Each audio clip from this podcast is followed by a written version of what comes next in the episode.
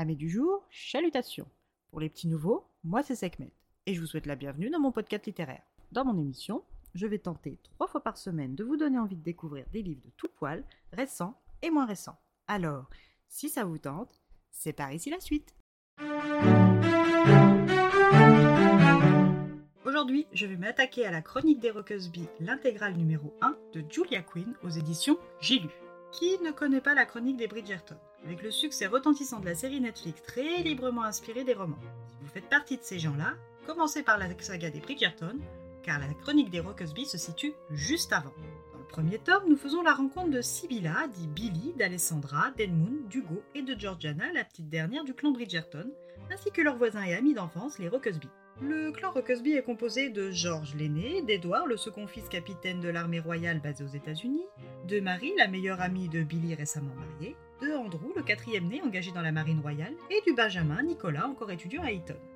Billy l'aîné de Lord Bridgerton est tempétueuse, aventureuse et a un tempérament volontaire. Âgée de 23 ans, elle est passionnée par la gestion du domaine familial d'Aubrey Hall, qu'elle gère comme un homme puisqu'elle emporte les culottes lors de ses inspections équestres journalières. Elle a beau savoir qu'en tant que femme, elle ne peut espérer hériter sans époux du domaine, elle y consacre malgré tout tout son temps, son énergie, et se complaît à exceller dans la gestion. D'un commun accord, la société de l'époque s'accorde à dire que tout le temps que Billy consacre au domaine, elle devrait le consacrer à sa recherche d'époux, et ce n'est pas George Rockersby qui dira le contraire.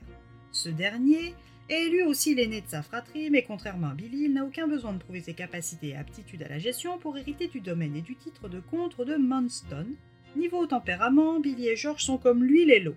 Il est posé, méthodique et assez conservateur en apparence. Mais ne dit-on pas que les apparences peuvent être trompeuses?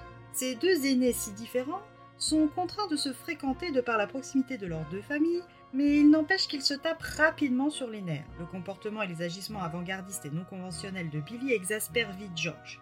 Mais cet emportement ne couvrait-il pas des sentiments amoureux plutôt? Et ne dit-on pas que les opposés s'attirent? À vous de le découvrir en lisant la première partie de ce roman. Et qui dit intégrale dit deux tomes en un. Alors passons au tome 2. Dans le second livre, nous retrouvons le capitaine Edward Rockersby blessé à la tête et inconscient sur un lit d'hôpital dans une des colonies de l'armée royale aux États-Unis. Parallèlement, nous faisons connaissance avec la charmante Celia Hartcourt, qui n'est autre que la sœur du capitaine Thomas Hartcourt, un ami proche d'Edward. Seule depuis quelque temps dans la demeure familiale, Celia doit faire face, en plus de la mort de leur père, à sa disparition aux États-Unis et à sa blessure peut-être mortelle. La réception de ce courrier termine de la décider. Elle préfère abandonner sa maison d'enfance et ses souvenirs heureux plutôt que d'épouser son libidineux héritier de cousin, Horace. Elle réunit ses maigres biens et embarque sans certitude aucune pour des colonies new-yorkaises. À son arrivée, pas la moindre trace de Thomas à l'hôpital, mais un concours de circonstances lui apprennent que le capitaine Rockersby est là, dans le coma. Ni une ni deux, elle se fait passer pour son épouse et est conduite à son chevet. À son réveil, Édouard est amnésique. Une véritable aubaine pour Célia, qui va vite s'avérer être une véritable malédiction. Comment lui avouer sa véritable nature lorsque l'on est constamment entouré de militaires prêts à vous expulser et vous privant alors des renseignements capitaux sur votre frère porté disparu? Comment avouer que l'on a menti lorsque les sentiments s'en mêlent? L'amour peut-il vraiment tout surmonter, même le mensonge? Je vous laisse le soin de le découvrir par la lecture de ce numéro 2.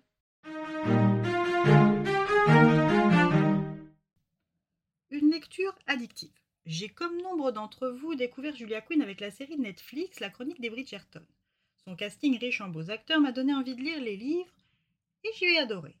Lorsque la chronique des Rockersby est parue, j'ai foncé les yeux fermés, et bien m'en a pris, car à peine quelques jours après son achat, je subissais ma première attaque par la Covid-19 Omicron. Ces livres m'ont aidé à ne pas m'ennuyer et à m'évader malgré la fatigue et la fièvre. Si ce n'est pas ce qu'un bon livre doit apporter, je ne sais pas ce qu'est un bon livre. Comme il m'est déjà arrivé de le dire ici, malgré mon prénom de déesse égyptienne antique, je sais reconnaître que je n'ai pas la science infuse, donc il se peut que ce livre ne vous fasse pas autant d'effet qu'à moi. Cependant, je vous le recommande chaleureusement car l'aventure et la romance sont très plaisantes à lire, même s'il y a moins de scènes olé olé que dans la saga des Bridgerton. Moi, je pose ça là, c'est à titre purement informatif, n'est-ce pas les coquinous? Eh bien voilà, j'en ai fini pour aujourd'hui. J'espère que cet épisode vous aura plu et vous aura donné des nouvelles idées de lecture. Si vous souhaitez découvrir d'autres petits bonbons littéraires tout droit sortis de ma bibliothèque, je vous retrouve le mardi 25 octobre prochain pour un nouvel épisode.